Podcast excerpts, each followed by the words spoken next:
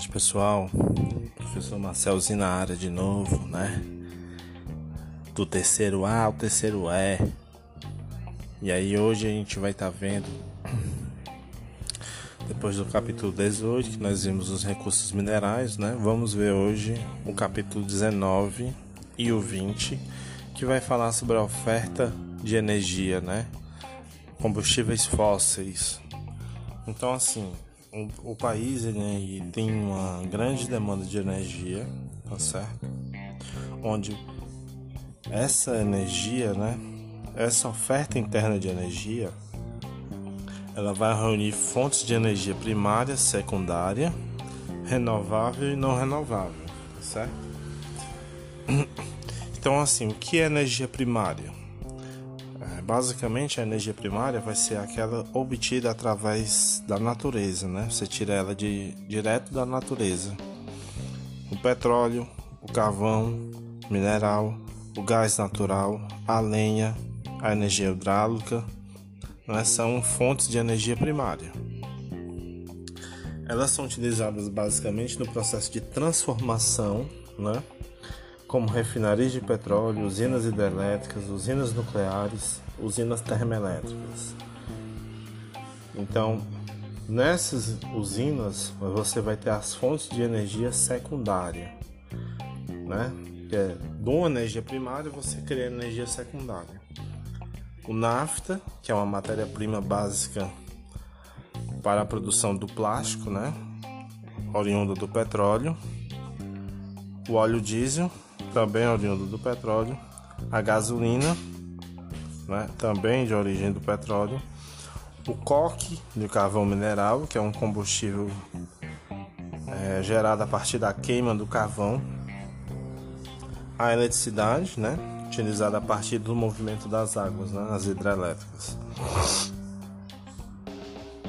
A nossa oferta de, de energia primária, ela tem uma característica, né, de ser renovável ou não renovável. As fontes renováveis são aquelas que podem ser aproveitadas indefinidamente, ou seja, elas se renovam na natureza, né?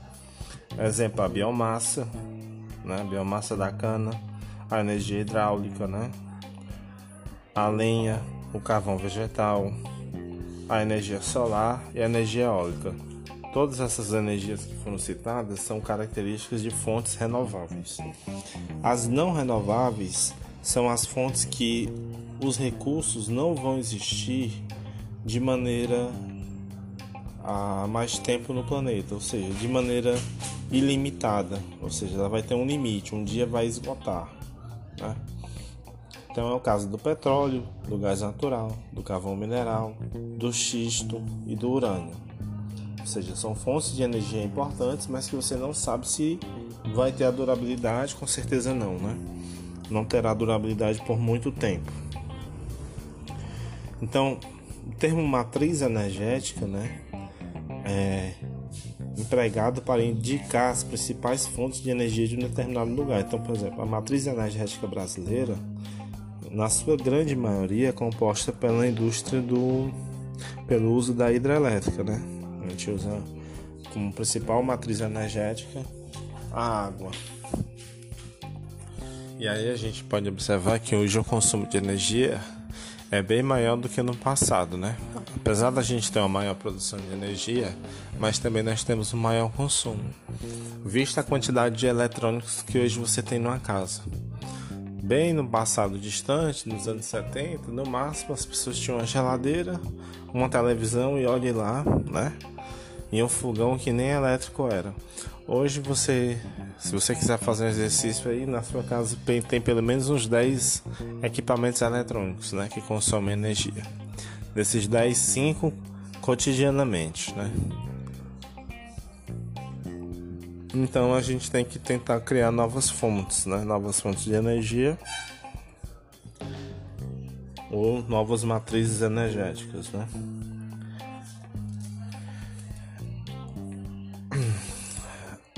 Para os meios de transporte, a principal fonte de energia ainda vai ser o petróleo. Né? O uso do petróleo como principal fonte através da gasolina, do diesel e em menor parte do gás natural. Né? E aí vocês vão perguntar se professor, o Brasil é autossuficiente na relação de petróleo? Aí a gente pode dizer que não. Né? O Brasil não é autossuficiente porque precisa importar fontes de energia para atender a sua população, né? atender essas necessidades. Então, assim, um aumento da produção interna, como eu mencionei agora, né, ele faz com que a, o país tenha que gerar mais energia ou, se não puder gerar, comprar, né, como acontece com a questão do petróleo. Essa diferença entre a demanda interna e a produção interna ela fica conhecida como dependência externa, ou seja, se a gente tem uma produção, mas essa produção não é suficiente, a gente fica dependente de algum país que venda determinado produto. Estou falando aqui do petróleo, certo? Se você olhar o gráfico da 229, no Brasil nos anos 2014, o petróleo teve participação no consumo de quase 35%, a eletricidade em 17%, a energia através do bagaço de cana, ou seja, da biomassa, 11%, né? etanol 5%, gás natural 7%, outras fontes 17%. Então veja que as, as duas grandes forças motrizes do Brasil é a energia do petróleo e a energia elétrica. Quando a gente não consegue produzir energia por conta da hidroeletricidade, a, a gente pede socorro para as termoelétricas, né? E aí o preço da energia fica mais caro porque você vai estar usando o petróleo como matriz. E aí o petróleo, né? A gente fala tanto do petróleo, ele é um mineral encontrado na nas estruturas sedimentares, né? O Brasil tem 64% da sua, do seu território em estrutura sedimentar.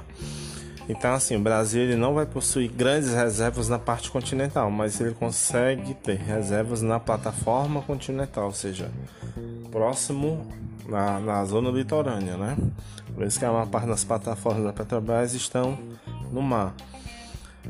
E aí, é, o Brasil descobriu uma grande reserva que foi a camada pré-sal né? Isso vai nos colocar entre os maiores produtores mundiais. Né? O Brasil é o 13 terceiro, mas isso vai nos alavancar. Tendo como os três grandes produtores os Estados Unidos, a Arábia e a Rússia. Né? Aqui na América você tem a Venezuela né? como uma, uma das maiores reservas, né? a Arábia Saudita e o Canadá também. Certo?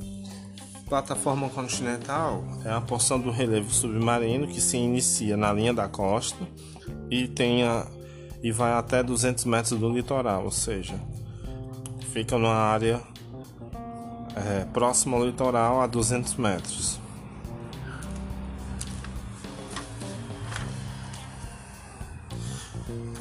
Falando um pouco do pré-sal, né? É, o pré-sal é uma camada de sal, né? Está abaixo da camada de sal, certo? E ali se formou uma quantidade X de petróleo, né? E gás. E aí o governo brasileiro na, no período de 2014 fez essa descoberta, né, da camada pré-sal. Desculpa. É, 2014, sim, 2014, é, governo Lula. Governo Lula, não, governo Dilma, né? E aí essa camada ela vai se estender a do Espírito Santo até Santa Catarina, por 800 quilômetros, certo? É, quando o Brasil começar a explorar é, de maneira mais eficaz essa camada, a gente pode ser autossuficiente caso, né, nós não venda, é, não, caso a gente não venda essa matéria-prima para outros países, exemplo Estados Unidos, né, que é uma grande nação produtora e consumidora de energia. Ah, os Estados Unidos eles tentam produzir energia de, seja de onde for, energia nuclear, energia termoelétrica, energia solar, energia eólica. Mas como é um país que produz muito, é carente de matéria-prima, né? ou seja, tem que comprar matéria-prima para poder gerar toda essa energia, toda essa produção. Então, acaba que ele precisa comprar grandes insumos da matriz energética. A grande empresa que faz o refino e o transporte do petróleo no Brasil é a Petrobras, né? Você tem a Petróleo Brasileiro, que é o nome da, da empresa, Petro, Petrobras, foi criada no governo Vargas, né? Não sei se não lembro se foi em 54, acho que foi em 54 ou foi em 50, né? E aí ela criou empresas subsidiárias. No ramo de transporte, você tem a Transpetro. No ramo de distribuição de gasolina, você tem a Petrobras Distribuidora, né, que é a vocês vão conhecer os postos de combustíveis, né, da BR, BR Distribuidora. E ela é grande, a nossa grande multinacional, a nossa maior empresa, né, que é a quinta maior do mundo no ramo de petróleo. E aí nós passamos por um problema porque no governo do PT você teve um escândalo, né? Roubo, roubo por cima de roubo. E aí o atual governo fala em privatização, que eu acho que não é uma boa, porque nós vimos aí o exemplo da Vale, que era uma empresa que não dava lucro, não dava porque o governo não investia. Depois de privatizada, é uma das empresas que maior lucro tem no mercado. Mesmo jeito pode ser feito com a Petrobras. Justificar a privatização porque ela não dá lucro. Na verdade ela dá, né? Mas aí você perder milhões ou bilhões, né? Mais para frente. Vamos falar agora sobre a questão da utilização dos combustíveis, né? Por exemplo, o gás natural. O gás natural todo mundo conhece, ele é mais barato que a gasolina. Ele não sei se ele se equipara ao preço do álcool, né, do etanol. Nos anos 98 você teve um incentivo, né, um incentivo ao uso do gás natural, né, do governo, naquela ideia de tornar um país menos poluente. Né? O que é que aconteceu?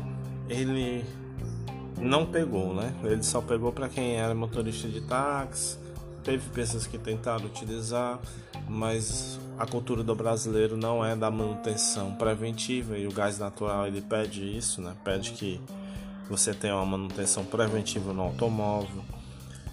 E aí também o problema da demanda, né, da oferta. Você tinha poucos postos com o serviço de gás natural. Se a pessoa quisesse viajar, ela não poderia só depender do gás natural tinha a questão do risco, né? Que no Brasil sempre tem um jeitinho. Então as pessoas não passavam pela inspeção do Imetro anual, pela inspeção do Detran. Então assim, acabou caindo um pouco no desuso. Hoje quem usa mais são os taxistas e nem todos. E alguns que têm carro grande acabam fazendo Uber, né? Então o gás natural ele não pegou para a questão do transporte, certo? Agora ele é utilizado bastante na questão é, industrial, né?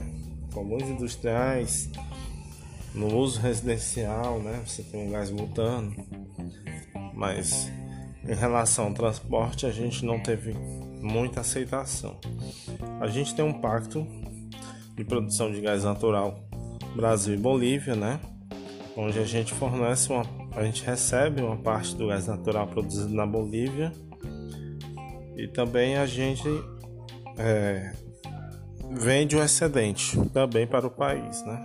Aí vai depender muito da demanda de um para o outro, né?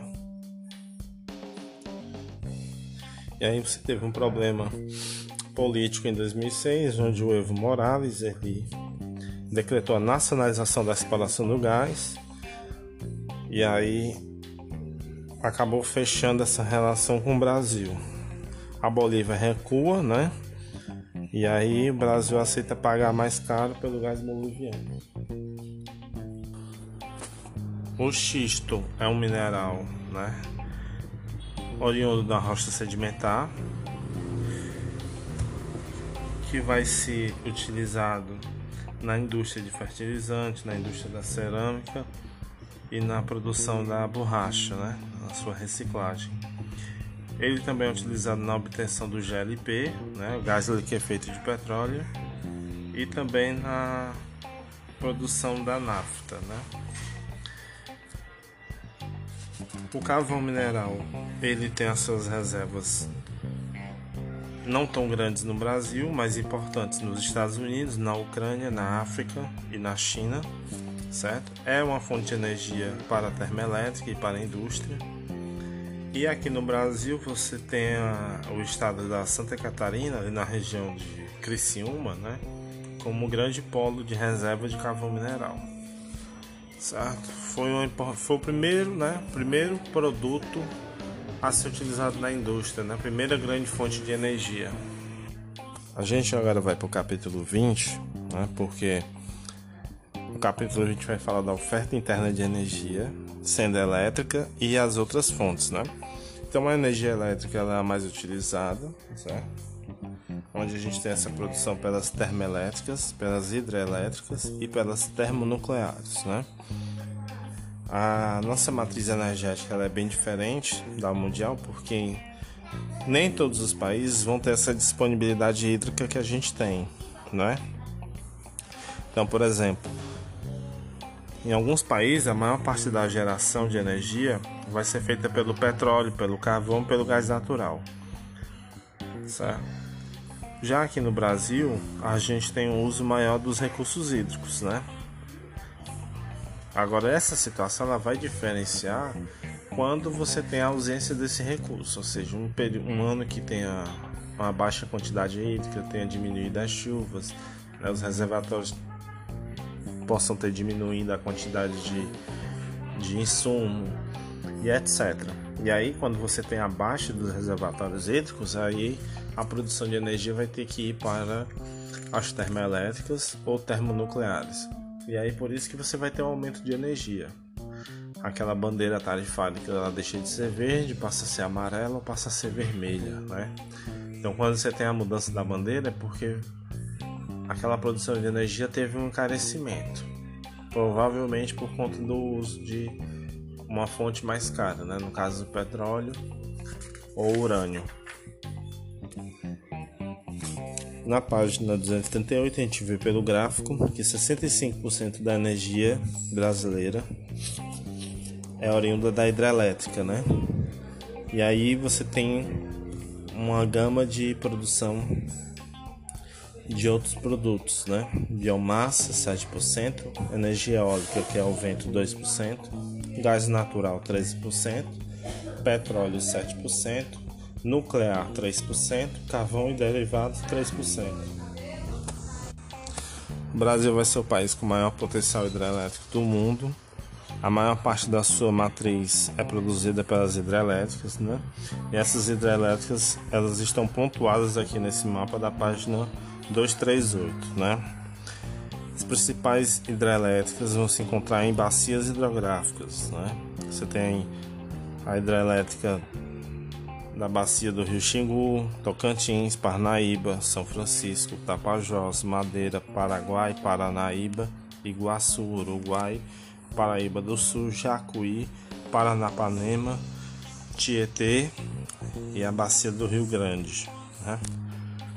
Então, assim, as hidrelétricas, apesar de ser uma fonte de energia renovável, ela também vai causar impactos ambientais tanto ambientais como sociais, certo? Porque para que ela seja planejada, você tem que ter um estudo, porque uma hidrelétrica, uma barragem, qualquer algo construído pelo homem vai causar impacto ambiental na natureza. Vai mudar um curso de um rio, vai mudar a questão da fauna daquela região, a flora daquela região, vai de devastar, vai desmatar porque você vai ter a construção ali de uma de um elemento antrópico, né? De um elemento produzido pelo homem. Então os impactos so sociais eles vão acontecer quando habitantes de uma região têm suas propriedades, suas terras produtivas e até suas cidades atingidas pela inundação de uma área, né? E aqui a gente pode falar o caso de Jaguaribara, que foi uma cidade que foi sumiu, né, do mármore para a construção do açude do Castanhão. E aí todo mundo que morava na cidade de Jaguaribara teve que migrar para uma outra cidade que foi construída, né, planejada, que foi a cidade de Nova Jaguaribara. Então vocês podem fazer a pesquisa aí, essa relação de Jaguaribara e Nova Jaguaribara com a construção do Castanhão, tá bom? Coloco também, vou colocar também como material lá no Google Class. Aqui no Nordeste, a grande hidrelétrica, né, construída nos anos 50, final dos anos 40 para 50, a hidrelétrica de Paulo Afonso, né, fica lá na Bahia. E aí ela tá ligada à Chesf, que é a Companhia Hidrelétrica do São Francisco, né, no Vale do São Francisco. A gente tem a de Paulo Afonso, temos a de Belo Monte, né? Que é a que maior produz é, a potência, né? Hidrelétrica. Temos o importante que é de Itaipu, que vende energia para Paraguai, Argentina e Uruguai. Então, assim, nós temos grandes é, hidrelétricas. A de Belo Monte, também recém-construída, né? Então, as hidrelétricas são um fator essencial para a produção do Brasil. Termoelétrica nós temos também. Geralmente as termoelétricas elas estão ligadas aonde você tem a área de refino do Ceará. Então aqui em Fortaleza nós temos a Termo Fortaleza e a Termo Ceará, que estão ligadas aí à questão do petróleo, certo? Geralmente eles estão são encontrados nas áreas industriais ali no Mucuripe e no Pecém, certo? São duas zonas industriais aqui do nosso estado. Como fonte de energia é, é, nuclear, o Brasil tentou emplacar o seu programa nuclear brasileiro nos anos 70, né? A produção da energia nuclear através das usinas de Angra, né? Você tem Angra 1, que começou, começou a ser construída em 72, com, com a ajuda dos Estados Unidos, né? Angra 2 e Angra 3, certo? Com a ajuda da Alemanha, de um acordo de união pacífico da energia nuclear. O problema é que o Brasil não deu andamento, né? Os países pararam de patrocinar e aí no momento nós só temos Angra 1 funcionando, certo? Angra 3, por exemplo, ainda não foi finalizado e Angra 2 acho que nem tá nem tá na sua produção máxima, né? O problema da energia nuclear é que ela é uma energia segura. O problema é quando ela deixa de ser, não é? Ou seja, a energia nuclear é uma energia importante principalmente para os países que não têm outros recursos, exemplo o Japão. Mas qual, qual, é, qual é o problema da energia nuclear? É que ela utiliza muito, muita água, certo? Ela tem um preço acessível, né? Ela não é poluente, mas um risco de um acidente né, pode se transformar numa catástrofe, né, como ocorreu lá nos Estados Unidos, lá na Ucrânia, né, que foi o acidente de Chernobyl em 86, e Fukushima, no Japão. Agora, fontes de energia interessante para o Nordeste é a energia eólica, né? Porque ela é renovável, ela está em alta, principalmente na zona litorânea, onde você tem aquelas pás eólicas, né? O Brasil vai dispor de condições naturais e de tecnologia para isso. Geralmente quem vem são as empresas estrangeiras, né? Alemã, francesa, americana para a produção de energia eólica aqui no, aqui no Brasil, principalmente em todo o litoral. Além disso, aqui no país também a gente tem as energias solar, né? O Brasil é uma grande fonte de energia solar. Com certeza daqui a um tempo todo mundo vai ter uma placa solar para geração de energia, né? Pode ser que não seja para a produção de toda a casa, mas como parte dessa produção, né? Porque, como a gente já mencionou, o consumo ainda está elevado e ainda está se, está se elevando mais ainda. Lenha e carvão também são recursos utilizados por indústrias, utilizados por hospitais, utilizados por restaurantes e utilizados até por residência. Professor, mas lenha? Sim, uma padaria, uma pizzaria, um restaurante né? Pode utilizar também a lenha como matéria de energia, certo? No passado, nas casas, né, principalmente no interior, não existia fogão. O pessoal usava o fogão a lenha, né, que deixa a comida muito boa. Então, a lenha e o carvão ainda é utilizado. Lógico que na, nos grandes centros, né, residencialmente não, mas ainda no interior tem pessoas que usam a lenha como fonte de energia. Os biocombustíveis é aquela relação do etanol, né, do álcool. O álcool, por exemplo, ele vai ser produzido a partir da cana-de-açúcar, da beterraba, do girassol, do eucalipto e da mandioca. O seu uso vai ser mais utilizado em veículos, né? Então você hoje já tem a questão do, dos veículos bicombustíveis. Ele vai funcionar tanto a gasolina como a etanol, né? A gente chama mais nem álcool, a gente chama etanol. E aí veio por um projeto chamado de Proálcool. Começou no governo militar nos anos 75, né? Tinha como aspecto positivo você tentar diminuir a poluição e aspecto negativo é a questão da produção agrícola, né? Ficava voltada para a cana de açúcar e também a questão de que as pessoas não aderem tanto ao álcool, né, ao etanol. O pessoal prefere a gasolina pela questão do motor, pela questão da potência, pela questão da quantidade de quilômetros feitos, né, por litro. Em 2005, o Lula também tentou incentivar né, a produção do etanol, fazendo com que todos os carros que saíssem das indústrias fossem bicombustíveis, né? Já para você ter essa opção. No passado você tinha carros a álcool e carros a gasolina. Hoje você tem praticamente todos os carros sendo flex, né? Para tentar aumentar o consumo dessa fonte de energia. É, na 246 há um pequeno texto falando sobre essa produção da energia eólica. É bom que vocês leiam, respondam certo? E aí vai ficar como tarefa a página 248 e a página 236, né? Além dos questionários que eu vou passar para vocês. Um abraço a todos. Está dado aí o capítulo 18 e 19.